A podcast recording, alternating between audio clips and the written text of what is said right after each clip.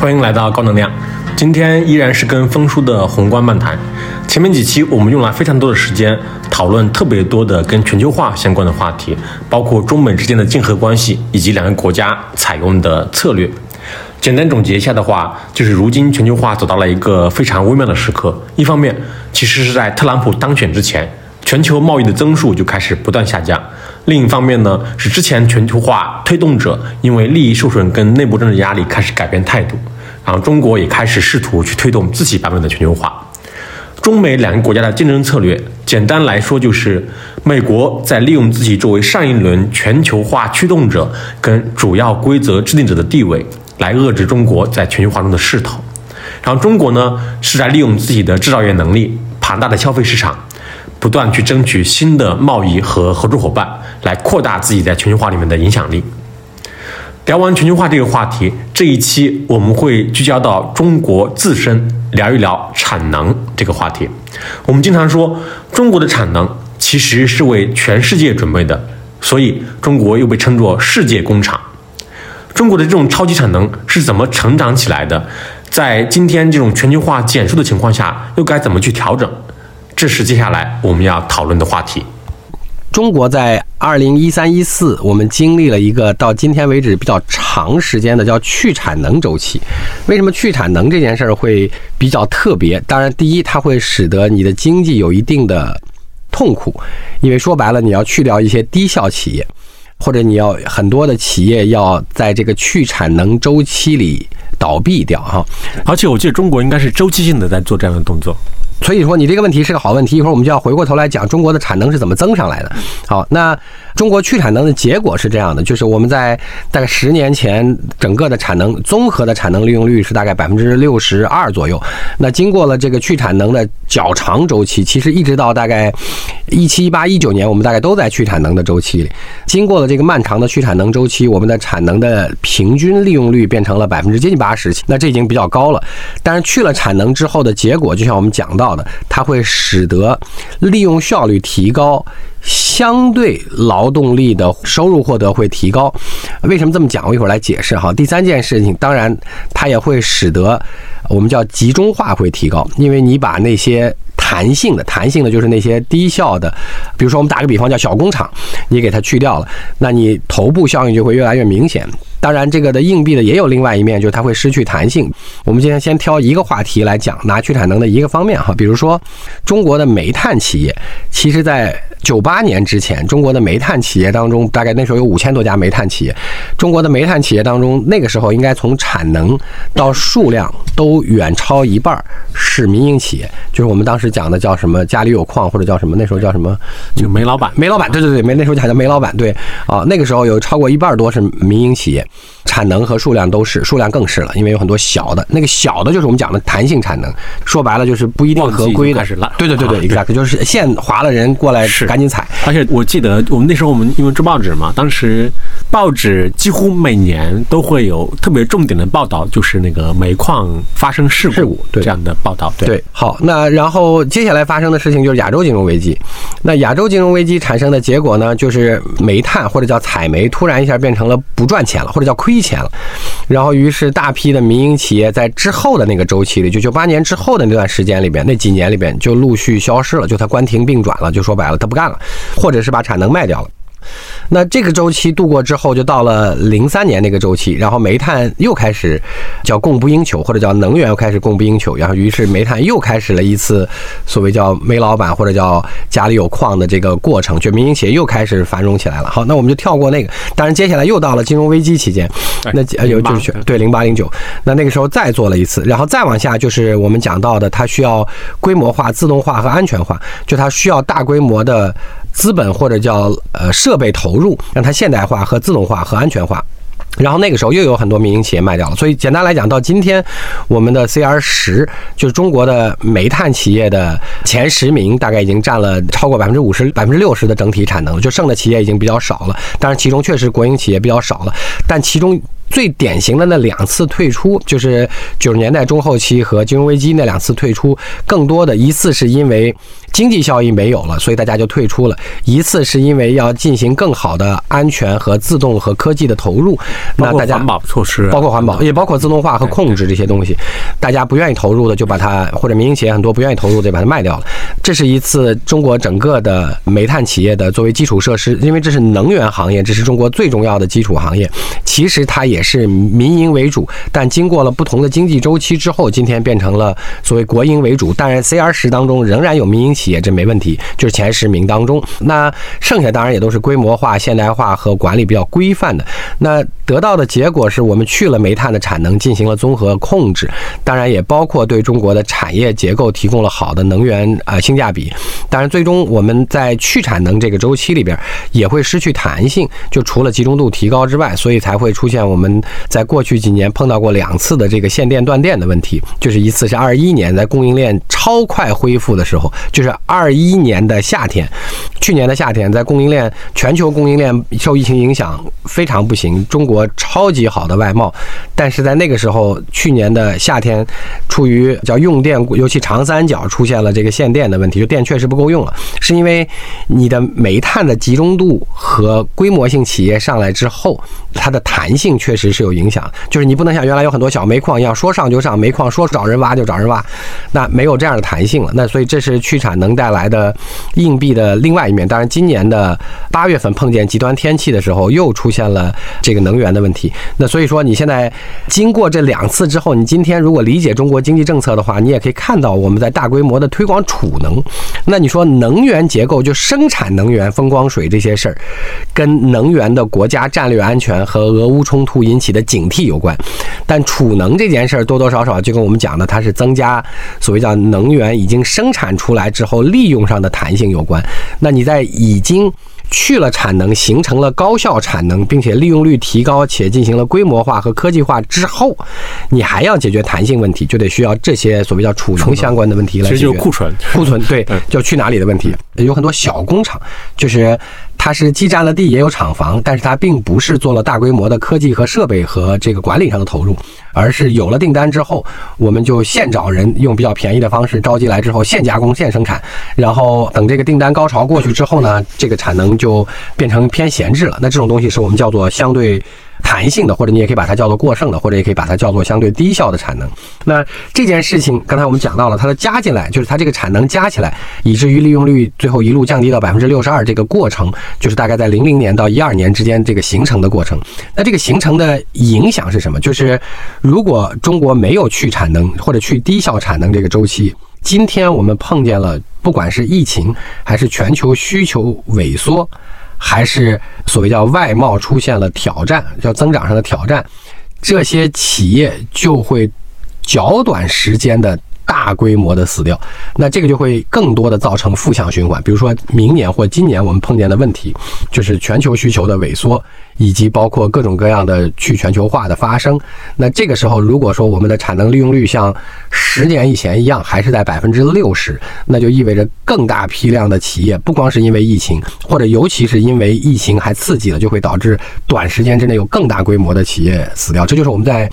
亚洲日本金融危机当中看见的日本金融危机出现的巨大的开始负循环的状况，就那个时候它也有三分之一到五分之一的企业出现了问题，就是因为外贸和当然包括日元升值和日本自己的这个调高利率刺破泡沫导致的经济问题产生，包括同期产生了巨大量的金融或者叫银行的。坏账就是产生了大量的这个不能清偿的债务，那大概那个就是如果你暴力去产能，就是因为外部原因，因为外贸原因，因为突然的全球需求萎缩了，对，主要是需求，全球需求萎缩之后，你要暴力去产能之后，就会产生的惨痛结果。那说白了就是你让泡沫慢慢破掉。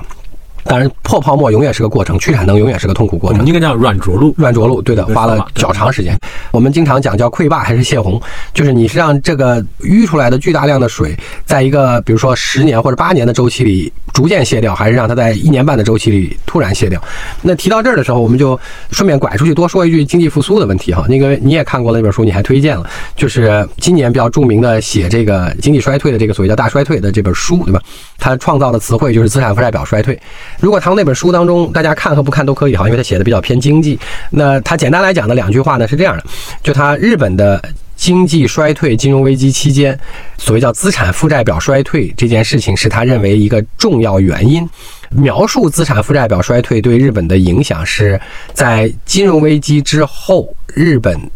衰退或者叫减少了三年 GDP 的资产规模，就是资产就包括刚才我们讲的产能、房地产和资本市场。就简单来讲，日本在金融危机的这几年当中，损失了三年 GDP 这个规模的净财富或者叫净资产。那在这个基础上，就使得整个社会的资产负债表当中的资产项极大规模的缩水，然后因此那个负债在不变的情况下，负债的比例就极大规模提升，因为你那个。分母那一项变小了很多。那从这个意义上来讲，虽然日本在两千年之后持续了非常长时间的低利率或甚至负利率，但是企业不太和个人不太愿意借钱，就是因为它的负债率提高的太快，所以它要先把账还了，使得负债率在新资产当中占比回到健康范围之内，它才开始重新借钱。即便利率低到了借钱不需要成本，好那。他用同时的方式描述了美国的三十年代的大萧条，呃，大概也是跌掉了一点五个 GDP。那回过头来看今天的中国，因为中国的产能这件事情，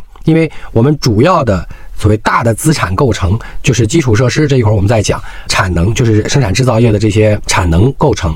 啊，当然，中国最大的是房地产，我们有四百万亿，然后加上我们的资本市场，在去年最高峰的时候，我们有一百万亿哈。那大概是这些是中国的资产负债表当中的资产项目，因为我们的产能通过主动去已经提高到了一定水平，就是已经把泡沫刺掉了很大一部分。这个基础设施的问题，一会儿我单说。那我们在今天的中国的房地产的这个四百万亿的这个项目上，在今年的这一年非常折腾和这个经济非常有挑战。呃我们也看见了房价从二零二一年的九月份啊被刺破这个房地产金融泡沫之后，出现了较大程度的问题或者叫呃衰退。但是从房价整体上来看，你在可观察的范围之内，大概它能够掉了大概平均百分之就十以内这个数吧，大概就是五左右，四五六七。这个平均值，那你要从那个资产规模上来看呢，大概减了相当于大概二三十万亿这个水平，就是从资产的总规模全社会的，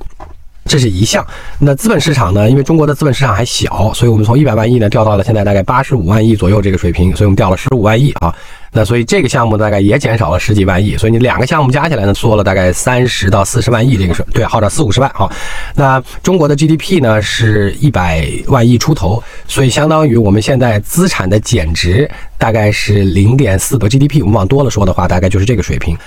从这个意义上来讲，离日本三年 GDP，三年 GDP 拿中国的概念，相当于叫三百多万亿啊，三百五十万亿。那美国的一点五，就是在一百年前的一点，就是三十年代大萧条的一点五。那中国今天来看呢，大概就是一百六七十万亿。那我们离这个数据呢还远。那另外一个跟当年的不一样，跟这本书当中描述的资产负债表的衰退不太一样的呢是。日本我没有查到数据，他也没有讲，但是他描述了美国的经济大萧条之间的的时候的存款，社会存款减少了百分之三十，那这是资产负债表当中的资产的另外一项的衰减问题。那中国呢？跟最少从今年来看，统计数据不一样的是，今年企业端和居民端出于对未来的不确定，所以净增加了居民端大概前十一个月净增加了十五万亿啊，企业端大概五万亿，所以中国的居民加企业净增加了差不多有二十万亿存款净增加。那从这个意义上来讲，如果放在资产项目上，因为它也是在资产负债表当中的资产项，因为它是现金和现金等价物了，所以从这个意义上来看，中国的减掉的。房地产和股市的净资产的减少，在整个这个大表上和存款、居民和企业端存款的现金等价物的净增加，可能有一点差，可能资产掉的稍多一点，但是并没有掉很多。所以从那个资产负债表它描述的衰退这个情况来看，在今天的中国跟九十年代的日本和一九三几年的美国，应该是最少今天来看是完全不一样的。那你说这张表会不会在明年持续变化？我们今天不知道，但是就描述今年的状况。或者过去两年的状况，在居民和企业端的资产负债表的衰退，跟当时的日本的金融危机和美国的经济大萧条是完全不一样的状况。对，就是我们回到那个产能的问题，其实因为就是峰叔刚才讲嘛，其实中国的产能它是零一年就中国加入世界贸易组织之后，然后一步一步的加上来的，所以我不知道是不是可以理解为它一个就是比如中国产能的不断增加，一个就是需求端在不断的刺激它，因为你加入了 WTO 嘛，相当于就是有一句很著名的话说，中国的产能其实是为全世界准备的，对，就不是为我们中国准备的，是的，这是第一。然后第二个，它其实那时候我相信也有。来自于那个投资的刺激嘛，因为是的，就包括它也跟美国有关，是的，廉价的美元，是的，就是 FDI，就是外商直接投资源源不断的涌入中国，好，然后涌到中国的这种制造业啊，包括产能的扩张上面，应该是这两个吧？非常正确。就这就我们接下来要讨论的话题，就是回过头来讲，产能是怎么加上去的？在过去的从九十年代中期。到一二年，呃，或者到去产能开始之前，产能是怎么加上来的？就是你刚才讲的这几句话，因为这里边涉及到非常多的并行命题，所以我尝试用我的理解把它能讲得清楚。但我因为它涉及到太多的，呃，有非常多的经济线在共同进行，所以我不确定我能不能讲清楚啊。它是这样，就我们先看中国的。自己的钱，因为你产能就加产能，就是投厂这件事情是需要钱的。那我们先看钱是怎么来的啊？这是中国人经常讲的什么加杠杆、去杠杆、加杠杆就是那个钱好负债，非常正确。所以我们其实要跟这个对话或者跟这一次的谈话有关的，我们可以加一张图，就是中国的叫杠杆率的变化哈。就你刚才讲的这句话非常重要。那。在我们讲这个钱怎么来之前，先解决刚才你提到的需求问题，就是美国的需求。因为刚才我们其实解释了美国占逆差的比例。那美国的通胀跟中国非常休戚相关，在之前是因为刚才我们讲的那个叫弹性产能或者叫低效产能，呃，或者叫产能过剩的这些产能，它起到的一个作用就是提高了弹性。当然，在很大程度上，它也能消解通胀，尤其是全球的。为什么这么讲？因为全球在过去的二十年都是持续了低利率时代，不光是刚才我们讲到。的日本，那简单来讲，就借钱变得成本很低哈。那理论上，我们印了大量的钱，全世界都应该出现通胀。但在这个问题产生，就在这一轮之前，中国在其中其实起到了比较多的调节作用。为什么这么讲呢？这个时候，我们那个弹性产能就出来了，或者叫低效产能。简单来讲，最简单的比方是，如果全球的钱多了，大家的手里的钱多了，就会开始买更多的东西。那比如说，原来我一年只买三件衣服，现在我一年要买五件衣服，或者说我有能力买五件衣服，那这个时候衣服就会涨价。理论上，衣服价格会推上涨。好，但是没想到有人做出来更多的衣服，就是这句话，就是因为中国有很多的弹性产能，所以在开工率不足的情况下，当这种出现了需求端上涨的时候，需求上涨的时候，它那个弹性就可以从六十多变成，比如说七十，开工率变成八十。但这个时候利用的是相对低效的，刚才我们讲叫临时招募的产能，那所以说这个时候还会产生价格竞争，因为我是赚这一把钱，所以说我临时招募来这些工人，只要但凡我在这个时间点上卖出的这些东西能赚钱，我就干这个事儿了，所以这个时候还会产生更多的价格竞争。因为我当时做报纸嘛，就印象真的非常深刻，以及当时确实中国它有大量的这种灵活用工的，就是灵活的这种供给，就是因为当时你能看到很多的报道嘛，比如说就是他比如招工，你就把身份证扔进去，然后就进去，就是对对对，那个老板说 OK，你就去上班，对是的，就是然后可能上一个月就走了。是的，就是这样的，对对对，就是你失业马上就可以找工作，失业马上就可以找工作，就非常非常的灵活。是的，嗯，所以你看这句话解释了所有问题，就是第一，它是通过这种我们叫弹性或者叫低效产能，能够适应变化的需求的波动。第二个问题是它本身为什么叫低效产能，是因为它提供了一种低价竞争方式，就是那个通胀就是在这个低价里同时被消耗了。啊，就是毕竟你是相对未成熟的了，没有经过很好的职业培训的劳动力嘛，你你想你。一个工作一个月、三个月，这个能多么的熟练呢？啊，其实是存疑的。是的，对。所以说，那这个问题就转化成一个终极问题。在刚才我们讲到的这个需求波动，并且全球印钱流动性充裕，导致理论上应该出现通胀的时候，为什么中国通过弹性产能解决了这个问题？那最后谁吸收了这个通胀呢？那多多少少，其实我们认为叫劳动力吸收了这个通胀。什么叫劳动力吸收的这个通胀呢？中国有一个有意思的统计数据，这跟我们今天讲到的共同富裕呢有一点关系，因为。叫可支配收入，就是说白了，全民的收入和工资收入这件事情占我们国家的 GDP 比例，就是每一年的 GDP 规模的比例，从九十年代中期的百分之五十多，现在回到了就逐年降低或者逐步降低到了只有百分之四十多，因为我可以大规模的招募。没有足够高社会成本的便宜工人，就临时工，说白了，然后是临时招募的临时工。那以这种方式呢，完成了低价竞争的弹性产能。当然，它的好处是消化了部分需求，但是它的代价是，其实劳动力就是这个劳动力本身在这个临时工作上获得的临时报酬是低于在一个产业工人应该得到的报酬。那从这个意义上来讲，刚才我们讲到的那个叫居民可支配收入，或者叫居民工资性收入，或者居民分配收入占 GDP 的比例，从我们的九十年代的百分之五十几、五十大几，到现在掉到了四十四，这就跟这个事儿有很大关系。那你去了产能之后，它变成了稳定的产业工人，且开工率是相对稳定的和较高的。但这是一种方式，会逐渐提高居民可分配收入占 GDP 的比例。当然，还有其他的几个能够提高这件事儿的方法，我们一会儿也会讲到啊。那。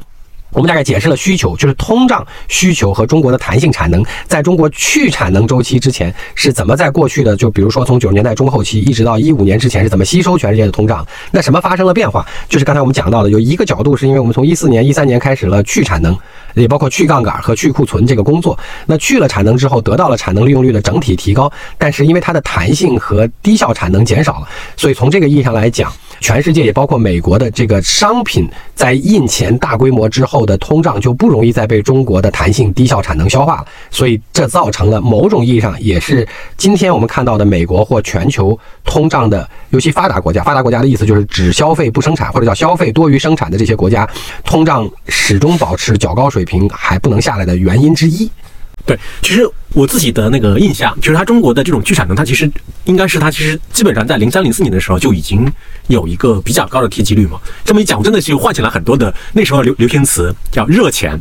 对热钱叫什么经济过热，经济过热。当时温家宝召开那个国务院经济会议，不断的强调这一点。但是中国就是，所以我们看那张加杠杆的图就可以看得非常明显。我记得当时应该是中国 GDP 几乎每年都增长百分之十几、十几、十几、百分之十几，就一直在冲。那然后你讲的那个特定节点，就是我讲的那个再往下的那个，刚才我们回溯那个煤炭再往下那一次，民营扔掉了很多，让国营收走了，就是那个在主动的调整产能周期，就是要增加科技、安全、规模和管理这些事情的过程当中，就是度过了金融危机之后，再迎来了一个小阳春，就是煤炭，然后再往下它需要调整产能结构的时候，民营扔掉了，就因为觉得长期投入的钱太多或麻烦，或者不一定很赚钱，然后就转给了国营的那一次啊。那再回过头来讲我们的这个杠杆率的问题，就是就我们先讲了需求和弹性产能之间的关系，当然也。今天讲了，解释了全球通胀和部分意义上中国去产能这之后产生的这些因果关系，或者叫相关关系。那回过头去追溯到前面，中国的产能是怎么加出来的？刚才我们解释了，其实加产能是需要，刚才你讲的叫加杠杆，就需要钱。钱就钱从哪里来？哪里来？非常重要，非常有意思的话题。这个比较复杂的原因，是因为它并行到了三件事情。第一件事情呢，是我们在一个经济增长的主体当中，本身。我们叫印钱，或者叫发行货币，或者叫货币增加这件事儿，是跟经济增长要正相关的。通常是你的增长率加上通胀率，因为通胀最后也是表现在所谓叫名义 GDP 上的。说白了，就是你正常的匹配式的印钱，应该是跟你的增长率 GDP 增长率加上 CPI 的这个。正比关系差不多的，比如说我们假定去年是八点一，加上通胀是二，那我们就应该多印百分之十的钱，大概差不多来保持这个经济体的活跃，这是一种的方法。当然，我们之前讨论过在几期里边铸币税的问题。那美国是具有的全球铸币税，因为美元是全球的交易和储备货币。好，那每个国家肯定有自主的在他自己国家之内的这个铸币能力，就是你想多印或少印的这个问题，就我们常说的印钱，在国家体系内好。所以说，你也会因为面向你未来的，因为你今年要准备的是明后年的事儿，所以你面向你未来的经济预期，当然也包括一些突发事件，比如说九十年代中后期的什么大洪水啊，什么金融危机的这个刺激啊，还有包括疫情期间的抗疫，这都是特殊事件，所以你也要超发货币哈。那这些特定事件也会造成你超发货币，然后你本来也是面向未来的预期，因为你是根据今年的经济形势来预估了明后年，来提前准备了很多。跟货币或者跟钱有关的政策，那这个时候就会有你刚才讲到的那些，因为它一直高速发展，所以我觉得经济比较热。那我要想是添把火还是减把火，所以我就会调节我的货币政策。啊，这是钱的一部分来源。对，当时我觉得印象挺深刻的，包括那个吴敬琏也站出来讲嘛，要经济要降温，以及说包包括零八年那四万亿，它其实对中国而言，就零八年的时候是中国在全世界声望最高的时候，说就是有一个很重要的原因，就是因为中国一直在想要去。降产能和去杠杆，然后给经济降温。但零八年突然全球经济晚来了，然后中国说：“那好吧，我要为全世界尽到自己的责任和义务。”对的，我要四万亿。对，是的。事实上，你刚才讲到了非常重要的另外两个因素。所以中国的钱除了这么来，就我们主观根据经济和一些突发事件。以及包括正常的印钱来保证我们的印钱周期。当然，这里面仍然有过热的时候，就是所谓叫印钱，就是对经济的预期较好或者较强，所以说进行了更多的货币刺激哈。那这是一方面。那中国还有另外一方面呢，就是我们印人民币的叫必须性是来自于中国的叫外储的强制结汇，因为中国在境内是不流通外币的，就是你是不能拿外币买东西的。好，所以从这个意义上来讲，我们老听见的那个外汇储备，就是所有进了中国以合法途径。因为中国的资本项下人民币还没有开，但一般像、贸易项这些都开了哈。那以合法途径进入中国的外币就放在了所谓叫外管，或者叫放在了央行。因为你给了一块钱美元，你进来了一块钱美元，而美元不能在中国境内流通，所以我就要匹配。如果你是合法途径进来的，我就要发给你，比如说今天我要发给你七块人民币，这就是我们讲的叫强制结汇。那不管你是投资款进来的、贸易款进来，就你是建厂进来的，还是买东西进来的，还是贸易往来进来的，这些事情大概都要强制结。算成这个人民币，好，那这是人民币印出来的另外一个呃来源或者作用，就是上一次中国有百分之二十以上的名义通胀率的，中国出现了。我们叫贸易上的逆差，历史上，我们的印象中认为中国一直都是顺差，但其实即便中国是个生产制造大国，开始成为生产制造国家的时候，就九十年代中期，我们也出现过逆差。换句话来讲，就是出去的钱比进来的钱多。为啥呢？是因为在那个时候，中国的外汇或者叫外币管制的方式是不一样的。因为再往前还有那个所谓叫价格的双轨制啊，包括有外汇券。那所以那个时候中国的外币的官方价格是三点几，但其实黑市价格已经到了，比如说六点几、七点几，那就是刚才我们讲到那个价格机制的，就外汇就或者叫人民币汇率的没有弹性造成的。那为什么还会有逆差？是因为那个时候人民币其实跟美元的汇率值不了一比三点几，它事实上值可能是一比六点几，或者甚至一比七。所以非常多的钱怕你会贬值，他就不愿意待在人民币上，他就想换回成外币出去了。那那个时候就因为各种各样的原因，我们就出现了逆差，或者叫外储的净减少。那在这个基础上，我们在那个时候第一次实行了汇率调整。汇率调整的概念就是把两个一把捅到了一个位置上，当然仍然是指导的，但就所以我们大概。我印象中应该是一把从以三点几调到了八点几，大概八点一还是八点三那个位置上，然后那个是完成了一次性的人民币贬值，出于当时的一些经济压力，刚我们讲外资外逃的一些压力哈。那这件事情在之后的另外一个较长时间段之内，随着中国经济和度过亚洲金融危机之后，包括加入 WTO 之后的发展，就吸引了大量的外资，其中既有来投资建厂。等等相关的也有很多是来套利的。为什么会来套利？因为那个时候中国的汇率是指导和不变的，所以有非常多的钱要赌人民币反向的升值。事实上，你已经该升值而没升值，因为那个时候我们是绑死美元的。那在美元当时在九十年代出现，包括我们知道的互联网泡沫破裂等等那些问题的时候，美元是有像今天一样的超发流动性的，但是我们没有贬值，我们锚定了。那从这个意义上来讲，就像你刚才讲的，中国在九八年的。亚洲金融危机的时候，中国还做出了承诺，是中国是亚洲国家当中货币不主动贬值的唯一国家，所以叫大国担当。所以那个时候，中国承受了巨大的压力，但度过了那个时候，那个汇率还保持这个状况下的时候，人民币已经有了较大的潜在升值的这个驱动力，但是没有升值。那所以有非常多的钱也会进来，来赌人民币会升值，就像刚才我们讲到的那个九四九五之前要赌人民币贬值的问题，它往外跑是一样的。所以有很多钱往里跑，但所有往里跑的钱。不管是投资的、建厂的、贸易的，还是来套利的，你都要强制结汇成人民币，因为这是刚才我们讲到的我们的外汇管理方式。所以在这个基础上，不管哪类钱，哪怕你是热钱，所谓的热钱就是纯套利的，我们也要把它结成人民币，也要发行人民币。所以在那个时候，人民币就会超发。在这种情况下，它也会促成超发。那中国需不需要外资？就我们老看见这个外商投资的问题，是因为一个国家在发展的时候。通常需要较多的长期投入和固定资产投入，尤其是你在刚才我们讲到的，就是大规模的发展阶段，就是蒸蒸日上的阶段。那这个时候你都会举非常多的外债，因为只靠本国货币不够，因为它有很多长期投入。那从这个意义上来讲，如果我们拿美国举例子，如果不是战争的话，或者在一战前，美国在发展第一个最快的发展阶段的，刚才我们讲到的十九世纪，就一八零零到一九零零这个期间。美国其实已经变成了全世界最大的债务国，就是欠最多钱的国家。当然，它的主体欠债对象就是债权国，都是当时的英国，还有部分的欧洲国家，就他们大举投资美国，因为看到了美国呃整个经济发展的状况。那中国也会面临到的一样的问题，就是那个时候你只靠自己的钱做很多长期和先期投入是不够的，所以除了自己国家的货币之外，它会吸引大量的外资。所以当时是邓还是反正是应该是中央不是对深圳有一个类似的表态嘛？比如说深圳要做那个特区，就改革开放特区，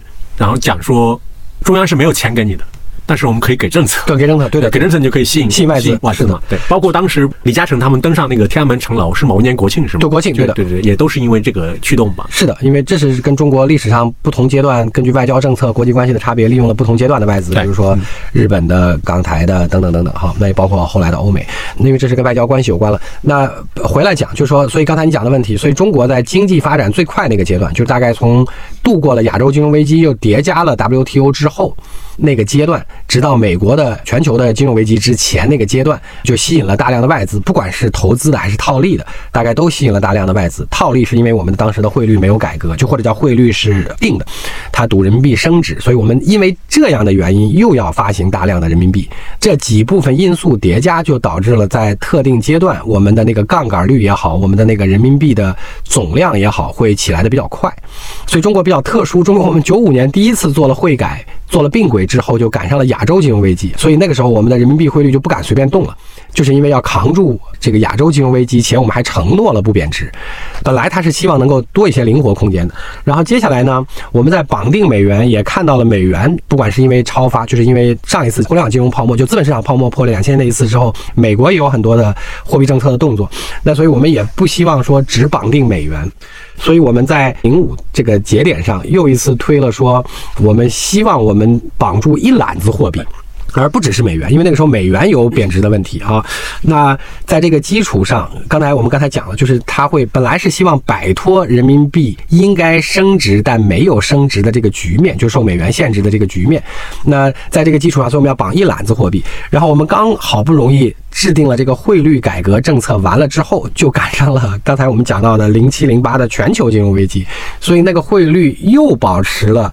为了维护整个市场，又保持了一定的稳定，或者我们其实叫适度的偏低。就是事实上适度的汇率偏低，或者叫做人民币适度的低估，为了刺激我们的外贸，这跟九七年为了解决金融危机的那个中国想要得到的结果是一样的哈。那所以说又一次虽然调了汇率，但该升值没升值，因为该升值没升值，就是亚因为金融危机导致的结果，所以说也会吸引更多的热钱，除了投资的钱之后，当然在那个基础上还叠加了一次我们刚才讲到的四万亿，所以在零八年之后到一三年那个周期应该是印钱最多的。原因是因为你左边做了特殊的政策刺激印钱，然后中间是因为你从金融危机期间要恢复振兴经济，其次是因为你保持了汇率或者叫人民币应该调整或者叫适当升值，但没有升值，为了抵抗金融危机，所以这几件事的叠加就导致进中国的钱和中国自己的钱都增加，所以我们看到的那个。杠杆率在那个时候增加的非常快，在零八年就是因为这个原因。然后中国最后一次调汇率，就做汇率政策调整，大概就是一五年的时候。那个时候我们就要进行了叫双向宽幅波动。简单来讲，就是让汇率尽量或完全市场化。就是换句话来讲，就是你是由供需关系决定的人民币汇率了。那一直到今天就是这样。但之后中国凑巧也是在一五年最后一次做汇率调整放开了之后，碰上的事情是上一轮美国在金融危机大规模刺激之后第一次的升息是一五年开始的。就是二零一五年的十二月份，那个时候看起来，它通过大规模的刺激，包括甩了一部分包袱去欧洲，因为所以后来发生了欧债危机，就一一到一四年。那它看起来美国经济已经开始恢复了，所以它一五年的十二月份开始了升息。然后它一升息，在我们放开了人民币汇率之后，对我们形成了巨大的压力，因为当时中国在去产能、去杠杆、去库存的周期，所以本来你的经济增长就是有压力的。你要放开了之后，加上有刚才我们讲到的，就是赌完了你。放开之后，人民币就是外资可能会赌到了你突然一下汇率变化之后，我就会往外跑了，因为我怕你的经济不行哈。那所以在一五年的时候放开了汇率，又碰上了一个特殊的历史阶段，所以我们又稍微可能也许是维稳了一段时间。然后那接下来到最近这几年，基本上人民币汇率就开始宽幅波动，所以你才看到了，比如说二零二二年这一年，我们从六开始到了七点三，从七点三现在回到了六点九，大概这就是比较大幅的市场化波动了。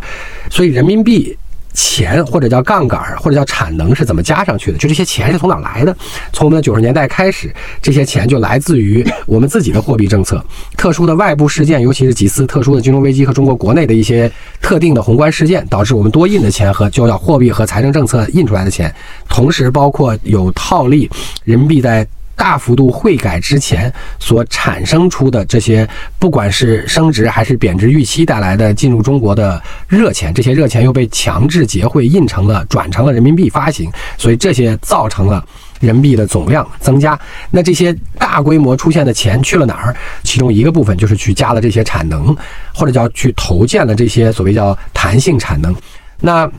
在这个里边，钱是怎么进去的？这就扯到了另外一个问题，因为中国。其实今天我们讲，不管是国进民退还是国退民进，其实中国在所有的基础行业都是做过多元化市场竞争的。就是所谓反垄断这件事情，对国企也是一样的。因为我们今天最重要的行业，刚才我们举了能源行业，其实包括中国改革不算最成功的电力行业，我们可以简单扯两句。一会儿为什么电力还没有到多元化特别成功，但是已经比较明显了啊？也包括中国的航空、中国的金融、中国的电信，所有的这些行业，其实中国都做了多元化的改革。比如我们打最简单的比方，就是中国的电信行业，我们在八十年代到九十年代的时候就变成了一拆二、二拆三、三拆七。对。然后今天我们又实现了混改，就是在这几个电信公司联通混改，联通混改还没有，嗯，对，但是它是在子公司层面，对，所以这个是就是在这种所谓叫，或者说我们换一个行业，如果我们举电力，电力当时是怎么改？电力当时也讨论过说一拆多，